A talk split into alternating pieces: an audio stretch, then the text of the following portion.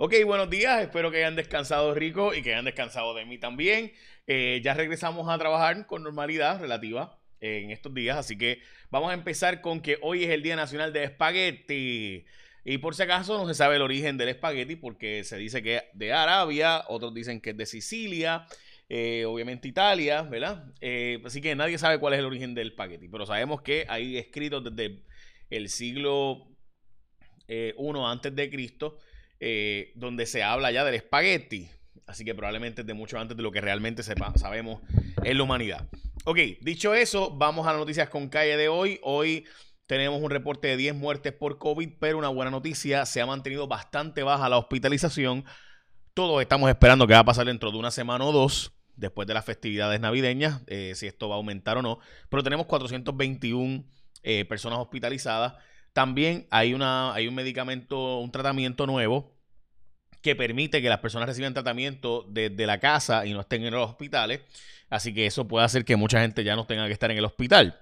Pero importante entender que recuerden que la razón por la cual se cerró y por la cual tenemos una orden ejecutiva que no va a ser cambiada por Pierluisi hasta el 8 de enero, dijo el gobernador, pues eh, la razón por la cual tenemos eh, ese, eh, ¿verdad? Los, eh, la razón por la cual se hacen los cierres, ¿verdad? Y demás, es por los hospitales.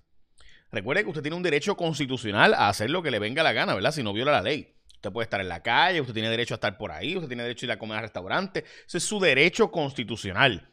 Se le puede quitar si hay una base racional en el Estado para que usted ceda ese derecho momentáneamente. Así que eso es lo que Pierluisi tendrá que tomar decisiones el 8 de enero con esos números de las hospitalizaciones. Lo veremos, obviamente. Vamos a las portadas de los periódicos. Agenda para los primeros 100 días de Pierluisi es la portada del periódico El Nuevo Día. A recuperar la normalidad es la portada del periódico El Vocero.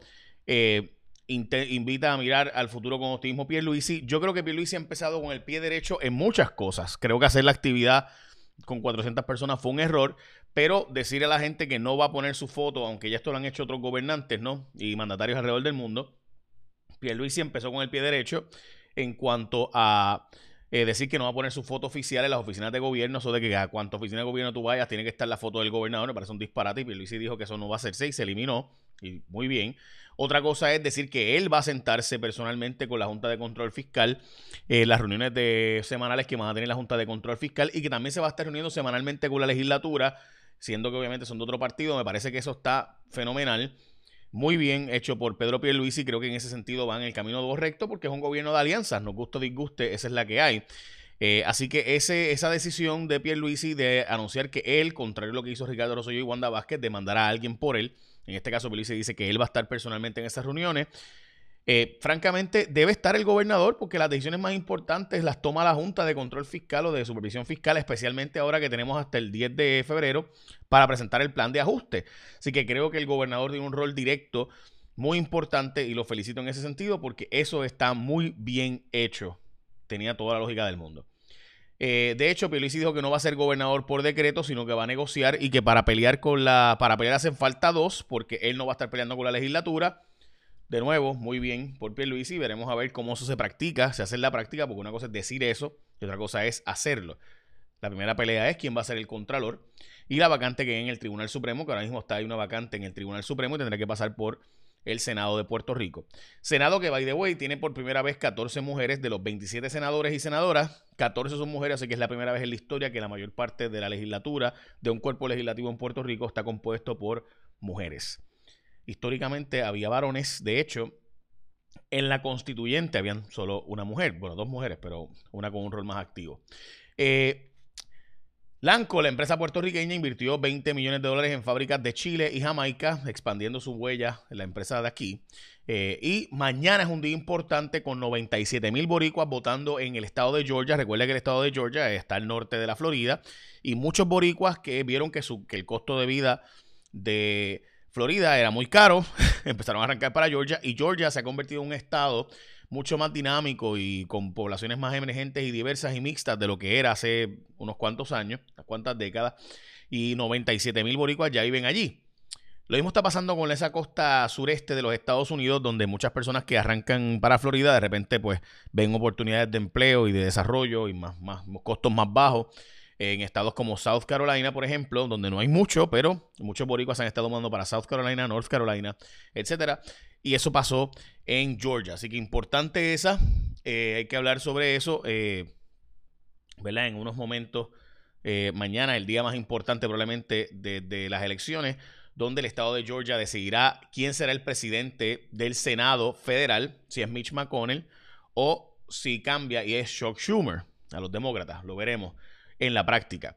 También importante las clases, cuando comienza? Ah, mira, aquí está la columna, by the way, muy buena columna de Gretchen, eh, la doctora, perdón, eh, Gretchen Sierra Zorita. Eh, creo que es una muy buena columna que todos deberíamos leer, está en el periódico El Nuevo Día. También importante es que tú sepas que en Martins Barbecue continúan las ofertas de los navicombos que además de eso saben bien rico. Hay platos que saben bien brutal a Navidad desde 6.25 y si quieres compartir comida puedes pedir para 10 o para 20.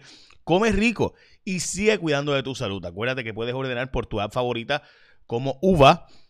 Eh, Uva, el, es tremendo app, yo lo he usado muchas veces. Eh, Uber Eats, DoorDash y otros, etcétera. Así que puedes chequear las ofertas en martinsbarbecue.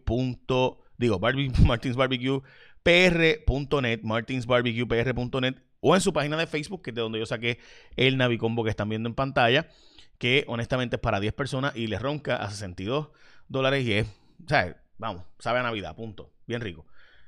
Estamos todavía previo a los, a los Reyes, así que aprovechenlo. Eh, ok, vamos a la próxima noticia. Insiste el presidente Trump en nombrar al juez Marswatch como juez, eh, el juez Raúl Arias Marswatch como juez en sustitución del juez que ha fallecido, obviamente, a nivel federal de los. es, el juez más importante para los efectos de Puerto Rico, que era el juez Torruellas, que falleció, y Trump quiere dejar al juez conservador Arias Marswatch. Eh, ese juez sería el juez más importante para los efectos de Puerto Rico, porque recuerden que el circuito de apelaciones federal es el más importante para Puerto Rico, más allá del Tribunal Supremo de los Estados Unidos, que es bien importante, pero casi todos los casos del día a día se resuelven en el Tribunal de Apelaciones del primer circuito con, cuya sede es en Boston. Eh, y el juez Arias Marswatch, pues sería el juez si lo confirman. Hay que ver si el Senado federal lo va a confirmar o no antes de que Donald Trump eh, salga de la presidencia y entonces entre Joe Biden, que estoy seguro que no nombraría a un juez conservador como parte de su, ¿verdad? Y el juez Arias Marswatch es un juez conservador. Eh, como casi todos los que ha nombrado Donald Trump. Donald Trump es el presidente que en cuatro años más ha nombrado candidatos a jueces en mucho, mucho, mucho tiempo. Ok, eh, Bad Bunny dice que no quiere la estadía para Puerto Rico. Me parece una noticia que se debe destacar. Eh, interesante que Bad Bunny se haya decidido meter en, temas políticos. Tiene derecho a su opinión.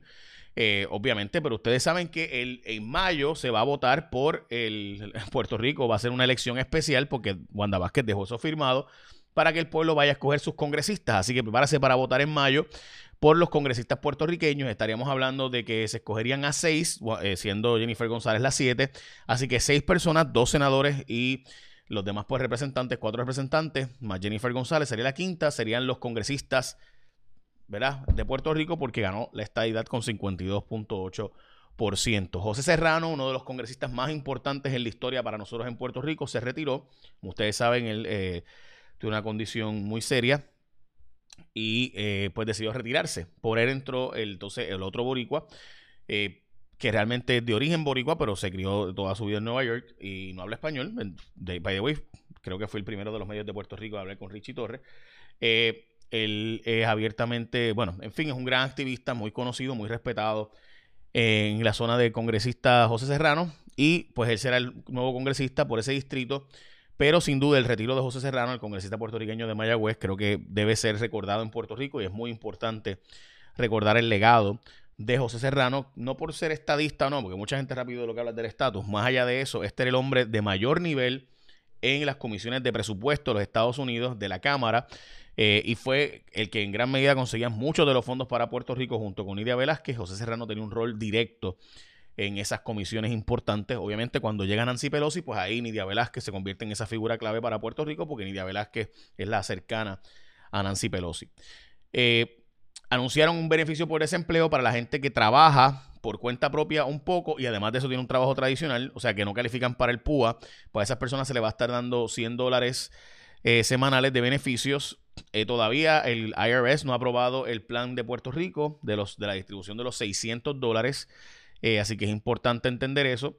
Todavía no se van a recibir los fondos de los 600 dólares, a pesar de que ya en los estados se están recibiendo a través directamente de la IRS. En el caso de Puerto Rico, el IRS, o sea, el Tesoro Federal, Hacienda Federal, no ha, no ha aprobado el plan de Hacienda de Puerto Rico todavía.